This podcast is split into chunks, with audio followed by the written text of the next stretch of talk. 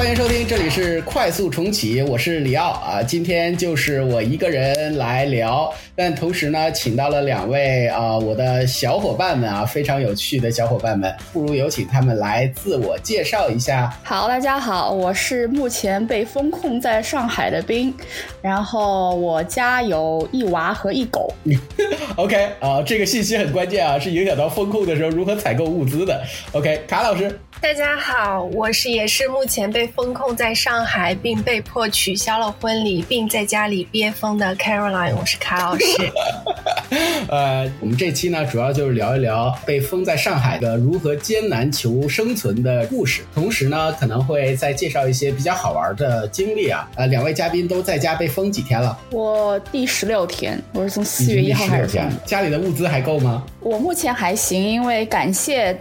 呃，有非常给力的团长们，以及邻里中华好邻居的头尾，所以目前我们还行。目前还行啊，卡老师呢？卡老师被封多长时间了？我如果算上前期被封的话，我应该是十六加七天。哦，已经快一个月了，是吗？二十三天了，对。但我在浦西算是情况比较好的了，普通的同学可能更辛苦。我是可能跟冰是差不多的，因为在浦西啊，然后呃，我是之前侥幸。都没有被封锁，原因就是在于我并没有小区啊，我我所租的这个房子就一栋楼，就是自己就是小区，所以因为可能因为人少啊，所以几次的这个封控，我们的小区并没有受到太多的影响，所以我到目前为止也只是封到了十六天左右吧，就是从四月一号按照政府的规定开始封，呃，但是也是正因为没有小区，所以就。可可活动的空间非常的有限，我就每天在家里面踱步啊。呃，因为刚刚这个冰提到了家里还有狗，这需要遛狗吗？这遛狗的问题怎么解决的呀？其实我是和很多的宠物主这边，卡老师也有狗，呃，是一样的。你们你们都是怎么解决遛狗问题的？我这只它首先它是只边境牧羊犬，众所周知边牧的运动量是算比较大的，它又是一个不算年纪非常大，才刚一岁的狗，正是青春期是吧？是。活力满满，是一个青年小姑娘。嗯嗯嗯。好在呢，我这只狗它是有定点可以用宠物厕所的能力。那所以在说要普西被封之前，我没有像大家那么的焦虑。比如有些狗它是只能在室外入厕，那可能这个问题就会比较大。我也不需要去刨什么绿地呀，或者是 拾拾树叶呀这些。那我家有需要不需要编一个长长的绳索是吧？把小狗吊。掉下去，我在网上有看到那样的视频。首先，任何狗它都是有恐高的，我相信那个哪怕是从两楼掉到一楼的，估计也被吓得半死。但唯一确实很明显，就是关了一段时间以后，狗的整个精神状态就没有原来好，看上去就是明显的。忧郁了，疯狂点头。这里心理出现问题了。对，我觉得这可能和人也是一样的。你关的，一开始可能还兴致勃勃，说我每天能 follow 一个什么样的一一个 routine 啊，来做些什么事情。狗到后来也是一样，说我吃了糖，上厕所，好像就没其他事情可以干了。我们家是小狗约克夏，但是我们家之前每天我也都是带它出去的，它很需要 social。跟其他的小狗见面玩，所以我就是在家，我给他看，就刷抖音的时候，我就一直在刷宠物。你给他刷抖音。对 我刷宠物的视频，会有一些视频里面有狗的叫声或者什么，然后吸引他注意。然后后面到在之后的一周的时候，我发现这个工作已经对他没有什么吸引力了。然后我就开始抱着他，就像是那种 在阳台窗户外带他看看外面的世界。但也就这样，放一首叫《铁窗泪》是吧？对，铁窗泪。因为我在网上也看过很多跟那个疫情期间这个宠物有关的这个视频啊。都觉得就是既好笑又心酸。我看还有一些大狗，那真是憋的抑郁啊，就每天扒着窗户呆呆的往外望。我觉得作为人来说，我们多少，比如说 work from home 啊，我们有社交媒体啊，然后有视频啊，还能够多少填扩填充一下这个精神世界啊。这个狗好像真的比较难，是吧？你很难让他们每天刷刷抖音。虽然我感觉卡老师在做这方面的尝试，是吧？对，但是我觉得还是在家，因为我们家狗小嘛，我就天天每天在家变成它的玩具，然后人肉 丢球机器，就一直在丢球。但是它玩了三四回之后，就也失去了兴趣。毕竟我不是它想要互更想要互动的狗狗的同伴，所以它后来也就不怎么跟我玩，每天只理我一两回，反而我自己比较起劲。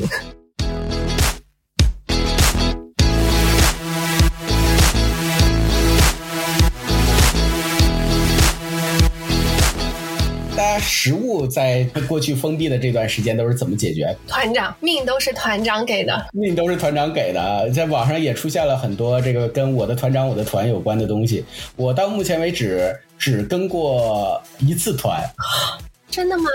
对，只跟过一次，因为我觉得我可以简单分享一下我在过去这两周多的时间是如何生存下来的。呃，我是在最开始的时候储存物资储存的特别少。因为我没当回事儿，因为我属于特别相信政府的这波，就是政府说只要关 只要关四天就结就结束，所以我说啊四天方便面也撑下来了，对吧？所以我几乎就没有什么储备粮。然后关起来了之后，我多多少少感受到这个世道发生了变化，所以我在呃四月初呃成功抢到过一次河马。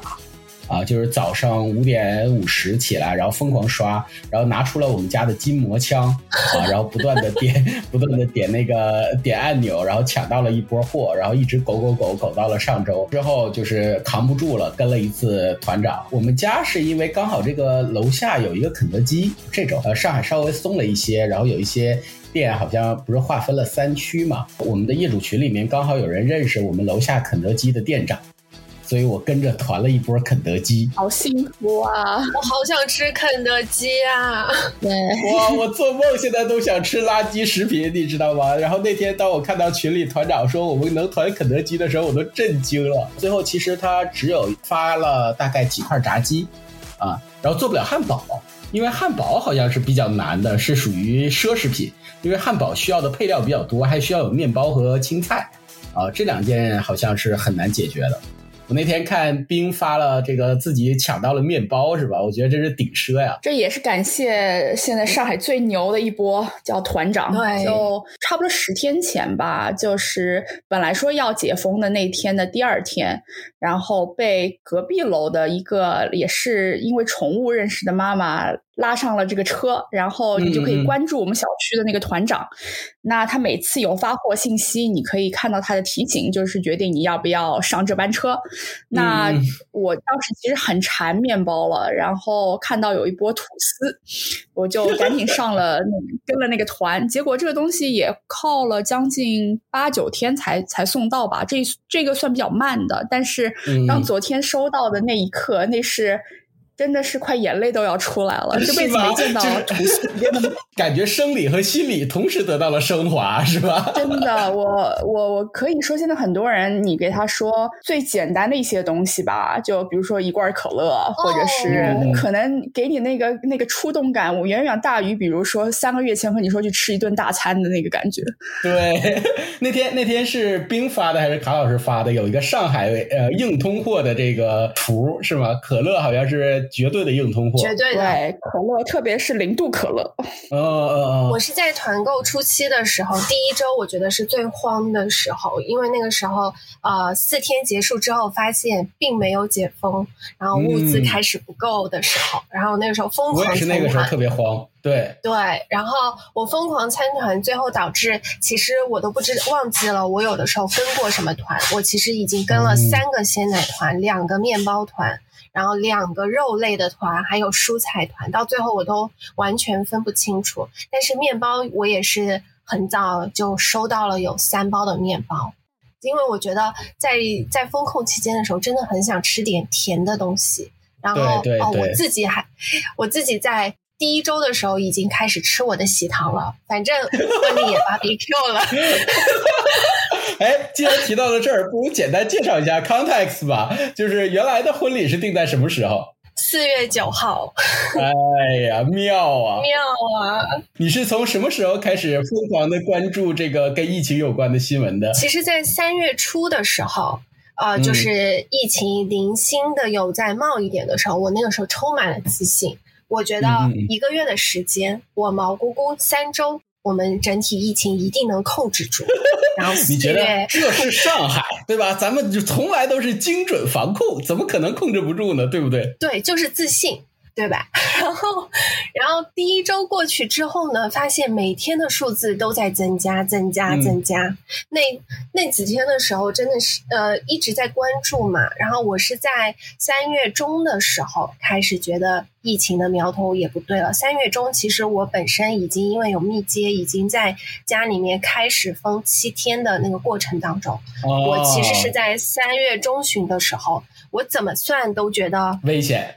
两周之后没有办法出现拐点，然后我就赶紧改时间了。即使出现了拐点，有可能当事人没法出席这场婚礼，是吧？对，因为 我觉得可能新郎新娘都不一定，可能四月九号还在隔离期间，结果现在感觉是大家都在隔离。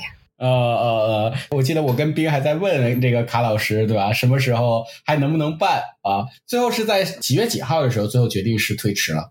呃，我三月中的时候，我就当时联系了酒店的销售，就开始占时间了。OK，我现在非常庆幸，我觉得如果 我再晚一点的话，可能又又没有。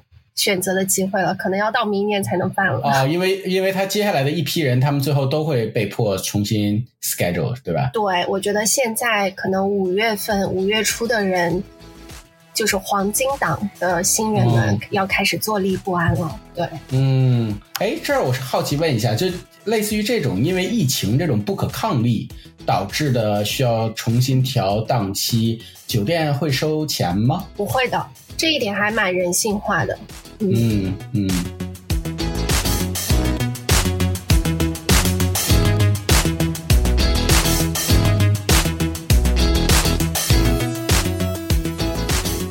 期间，事实上，我们作为被封在家里的人，接触最多的。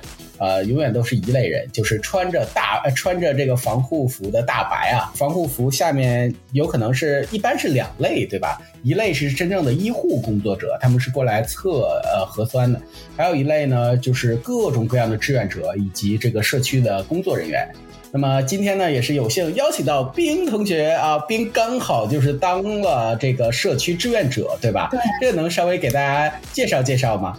你当时是呃怎么个心路历程？怎么决定要当？然后怎么个流程当上了？然后主要每天是在做什么？行，其实我还挺不好意思的，因为我觉得每个人做志愿者的初衷可能都不太一样。我先说一下我的吧，因为当我们知道四月五号那天是不解封，而是可能无限期延长的时候，我。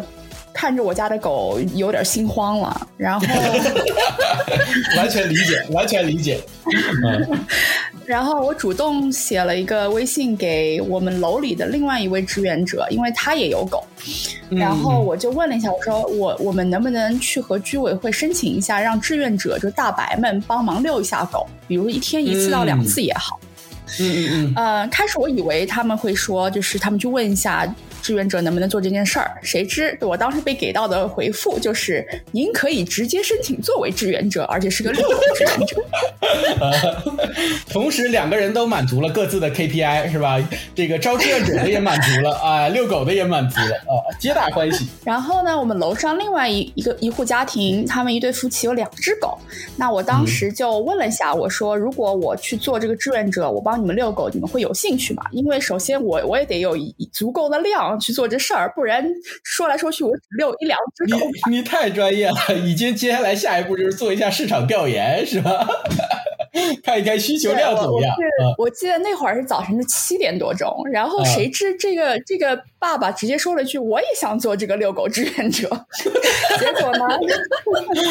市场反馈非常明显，哎，非常好，这是一个抢手的岗位，积极性很高。结果我俩就这么差不多八点都不到，就迈着步去走到了我们的居委会。还好这居委会就在我们的那个小区里边，所以不用出去了。然后这里可能给大家提一个比较有意思的点。是呃，其实大家知道志愿者的招募一开始说是党员在先，哦，因为他们是希望有这个服务人民的这个意识。对对对。然后呢，我我们楼上这位爸爸他是一个党员，所以没问题。嗯嗯嗯。碰巧我这个呢，就完全不是。而且其实我自己心里很清楚，我这个做志愿者的目的不纯，对吧？然后我就。还还挺胆战心惊，人家可能会不批。呃，觉得面试有可能不不过是吧？拿不到 offer。对对对，结果很明显是居委会完全就是缺少人手，然后看见我们俩还特别开心，就直接说你们就登记一下，注册一下信息，然后呃。勾一下，你是不是党员？你们领个防护服，你们就回去吧。啊，OK。所以我就这样当上了，应该是一位遛狗志愿者。志愿者里面还有岗位岗业细分是吧？有，而且不但我觉得这时候真能够体体现出这次就是上海市民和居住在这里的人的互助的那种能力吧。就是在短短的一个上午，那会儿是差不多将近九点。我们从九点到一点钟之间收集了整个小区二十九幢楼所有宠物的信息，就包括是狗或者是猫。哇，这个工作效率！就我们我们不单单是我俩，还有别的一起帮忙。我觉得这时候就真的是大家很厉害，就每一幢楼收集到自己的自己的信息，然后统一拉群、统一登记、统一实名报名，就是有一个所谓的互助信息。呃，每一幢楼有人负责。以及我们招募到每幢楼有一到两个可以帮忙遛同一栋楼的狗的志愿者，因为我们很怕交叉感染。哦，OK，有道理。所以就在差不多四个小时之内，我们向居委申报了二十九栋楼每一栋楼的宠物加上志愿者信息。哇，可惜呢，我们这个活儿干完了不到一天，因为小区内的有一幢楼出现了阳性。被街道给叫停了遛狗这件事儿啊，然后过了这个遛狗的，就是等于大家不可以再出户做遛狗。但是呢，因为我和这个楼上的这个爸爸，呃。呃，我我叫他杨哥，他我们已经既然担上了志愿者的服务，我们就想，那我们就尽量帮助自己的楼。所以自那个时候以后，我们其实就担当了楼里面的负责，呃，分发抗原以及收集抗原信息，分发物资，以及还有每次核酸的组织，呃，每每一个楼层的这种叫喊，就我们开始帮忙做这些事情。最最开始你们虽然。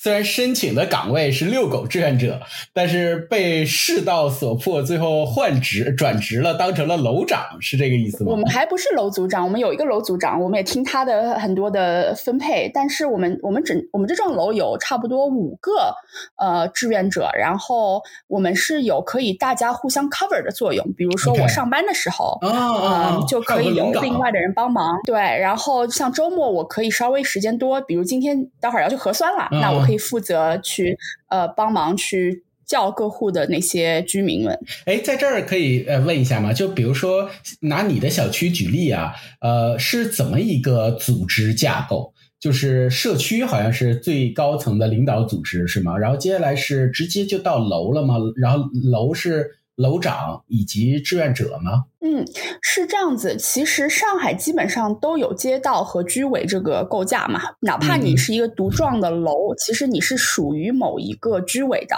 那么，呃，他你可能不觉得自己是个小区，但你还是是挂靠在一个居委的下面。嗯。那像我们这边就是在居委的下面，它有一个党组织。这是我这次才了解到的，他的那个党组织就会在每一幢楼里面通过党员的联系方式有一个组长。那么像我们的楼组长，他就是一个复旦的，呃，应该是科的，呃，复旦某个系的副科长，也不是副系长，那那那个样子。呃，所以他就会负责一些和居委直接的沟通。他们有一个专门的组长群，就是包括每一次要。呃，要领物资，到底有多少户人家就是要上报的那些，是通过组长来做。这个组长指的就是楼组长了，对对对，楼组长。OK，但他们也是志愿者了，就是他们是没有任何的工作岗位是在做这个事情，也是完全是靠帮助大家的心愿。对，明白。嗯，然后一个楼楼组长还会再邀请几个其他，就是这楼里的其他人来当志愿者分担工作，对吗？对，因为我知道，因为我所在的这个楼啊，也是。类似的组织架构，因为真的很忙，就好像志愿者们每天都忙的，因为这个楼里面还是人比较多嘛，然后有好多好多的工作，所以还会有志愿者来站出来帮忙，就像你你扮演的就是这个志愿者的角色，对吧？对我就是一个志愿者。然后我们这幢楼因为后面出现了各种的团嘛，就是物资特别的多。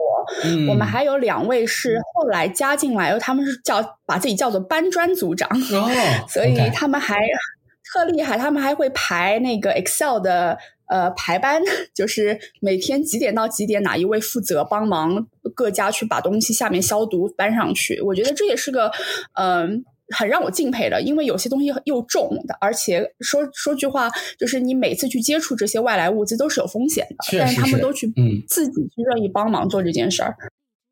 OK，哇，这个我们我们这儿也是，然后我们为了。减少一些志愿者们的压力，因为大家都非常非常呃 respect 志愿者的付出，然后也尽可能的希望减少志愿者的压力。然后我们这个楼呢，更多的是在团购的时候需要集体先统一汇报，就是说我们想要开启一个团购，在这边汇报上之后，有一些是可以放行的，然后有一些显然是超负荷的，那么有可能就会被暂缓。我不知道卡老师的小区是什么样的模式？我们也是要汇报的。然后好像是从上周开始执行的，要跟居委会报备团购的内容，而且团购的内容仅限于生活的刚需必备。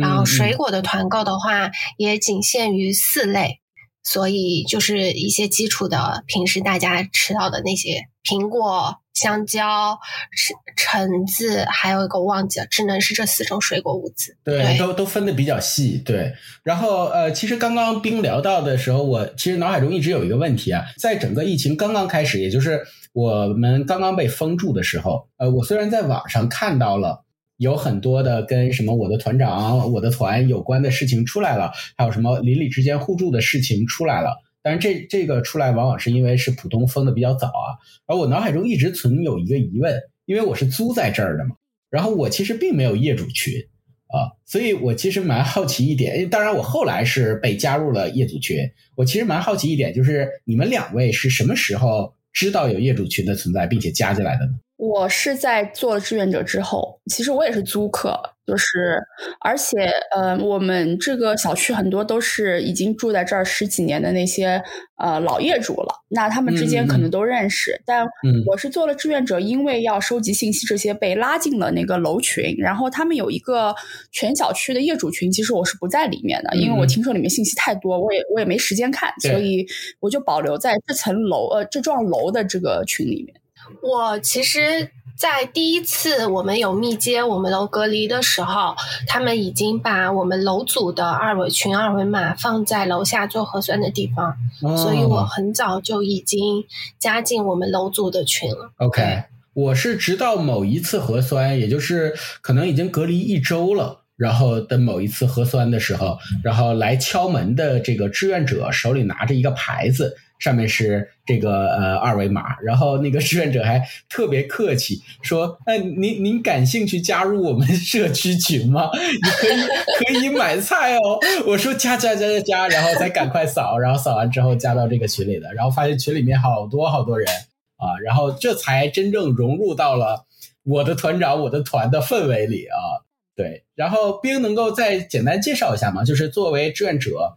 呃，一般主要忙的都是什么事儿？呃，你刚刚好像简单列了一些事项，是对，最近其实最多的就是和抗疫有关的事情吧，就比如说是核酸，以及呃，核酸就是我们要到每一家都要敲门，让他们依次按照楼层下楼。呃，因为特别有一些是可能是老人家，他并不看手机信息，那我们必须要做到不漏掉他们。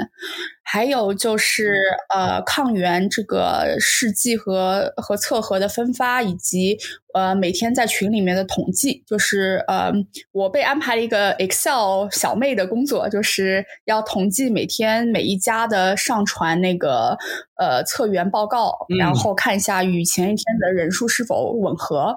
呃，如果有出入，还得要找到是哪一家没有上交，然后 at 他们一下。哎，我好奇一下，这就这些工作。是谁是从哪儿 assign 给你的呢？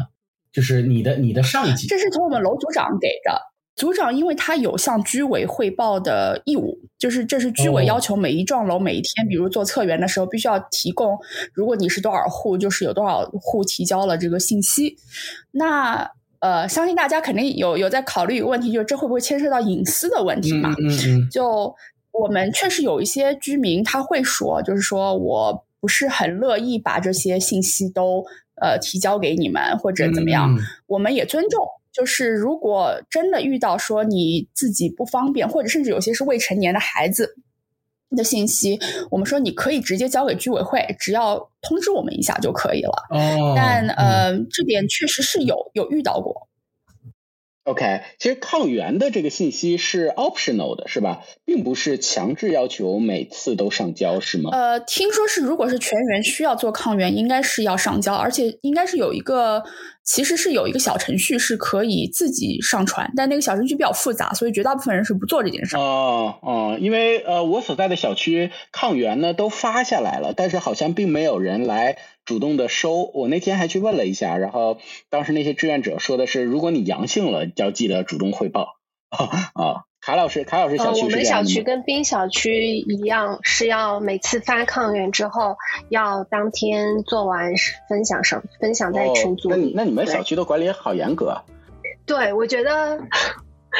你们小区管理可能比较松，对，所以还有肯德基吃 对，还有肯德基、可乐。没有，我们小区的这个志愿者工作服务还有进步的空间，对吧？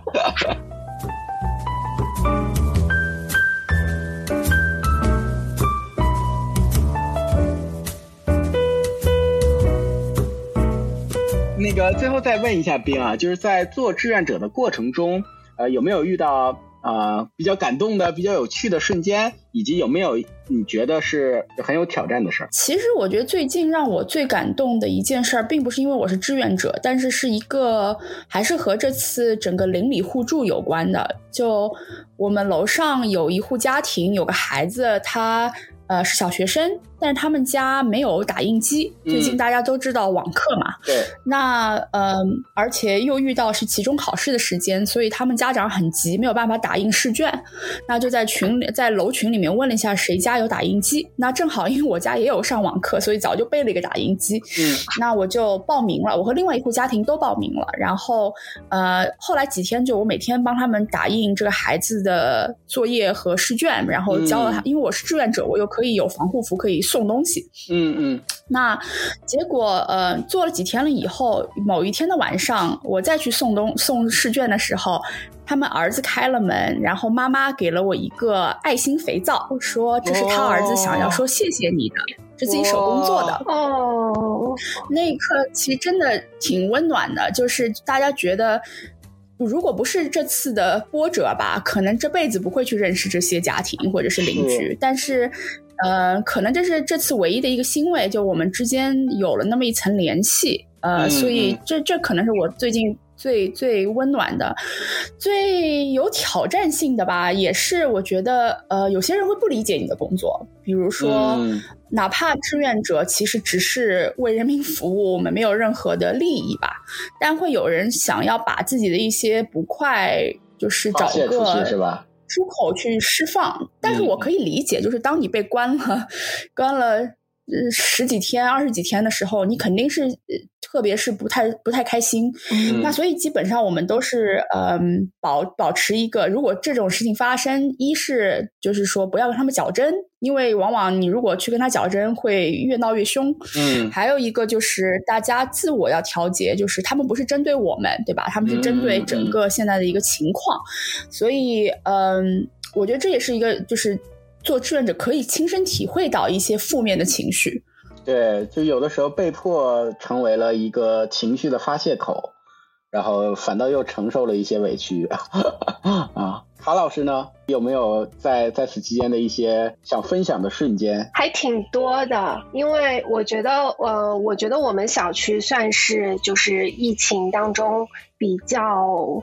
比较好情况状况比较好的一个小区了，但是还是会面临到各种物资紧张的状况啊。然后呃，我们楼里面尤其是老年人比较多，嗯，然后我们楼长也是一个退休的党员阿姨，然后她也很热心，然后但是因为老人家他们真的很难，就是很可能都不知道怎么去团购、怎么接龙、怎么去点击小程序付款等等这些，嗯，然后所以一直操作不好。所以我就会在我们帮助力所能及的帮助我们群里，比如说不会接龙的人帮他们接龙，然后我们我因为之前一直疯狂在团购，所以多了很多重复的物资，嗯嗯，然后比如说鸡蛋啊、蔬菜啊，我就会放在我们一楼的那个购物架上，然后让大家去拿，嗯，然后还有，但是其实是真的是双向奔赴的，因为我们家我呃到后面的时候，因为一直不做菜嘛，所以油的储备已经见底了。然后我就呃想说，一开始没有不太好意思在群里面发求助，想要靠自己努力去在 app 上抢，然后发现努力了三天之后都很失败。嗯，然后我是真的发在我们群里说，啊，如果哪位邻居家里有富余的话，我想要买购买或者是用物资交换。嗯，然后真的有好有三四位的。老人家邻居他们都在都都在都发都回应了我的信息，嗯，然后我们然后有一家，然后他是直接直接送了我一桶油，哦，然后我们我是带着水水果，然后鸡蛋，然后还有一些呃其他的物资想要去交换的，嗯。结果结果我们电梯都没能出，他们那层楼电梯都没出去，就给直接给推进来了，然后把油直接塞给我们，哎然后等等这些细节。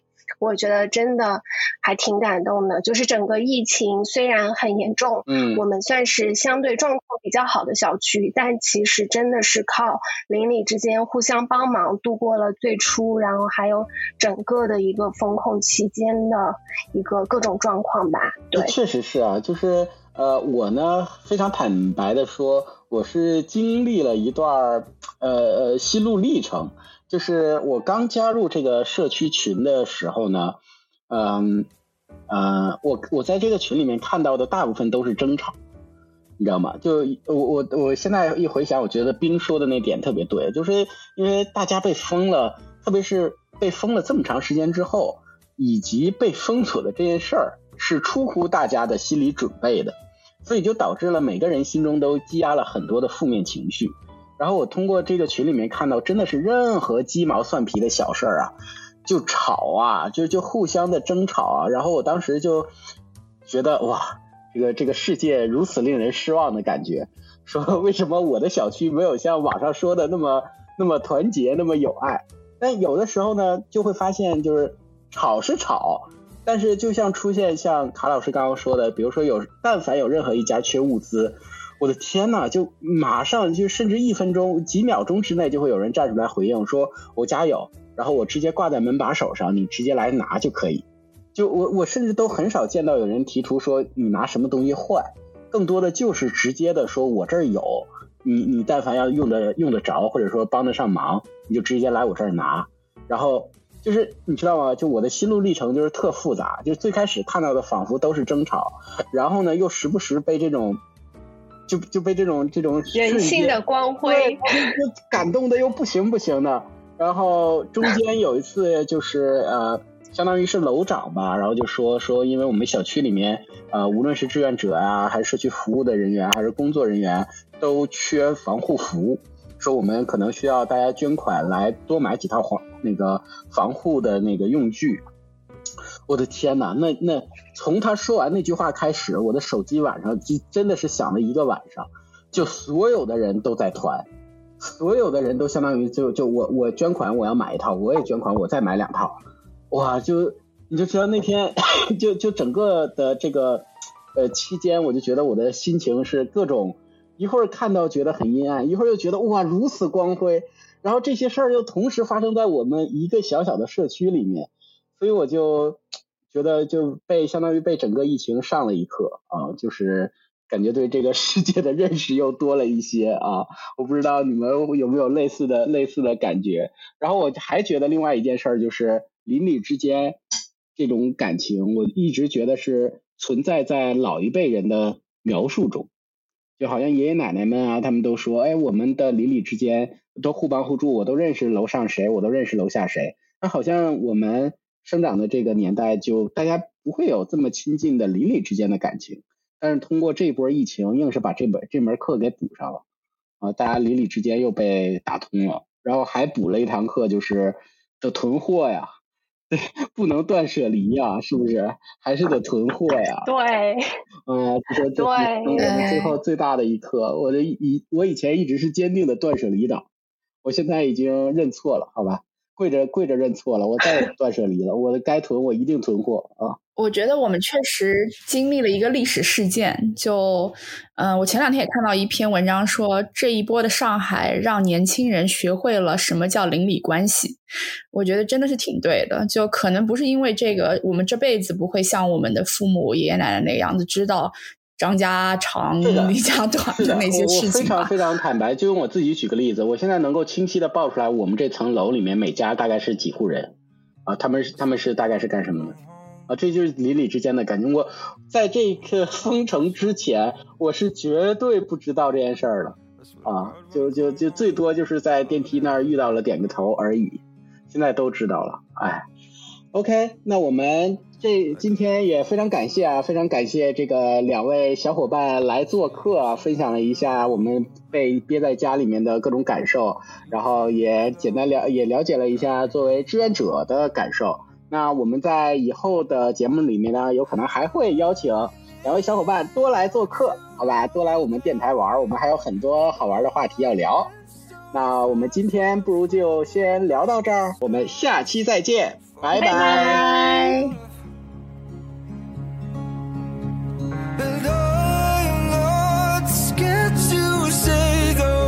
stars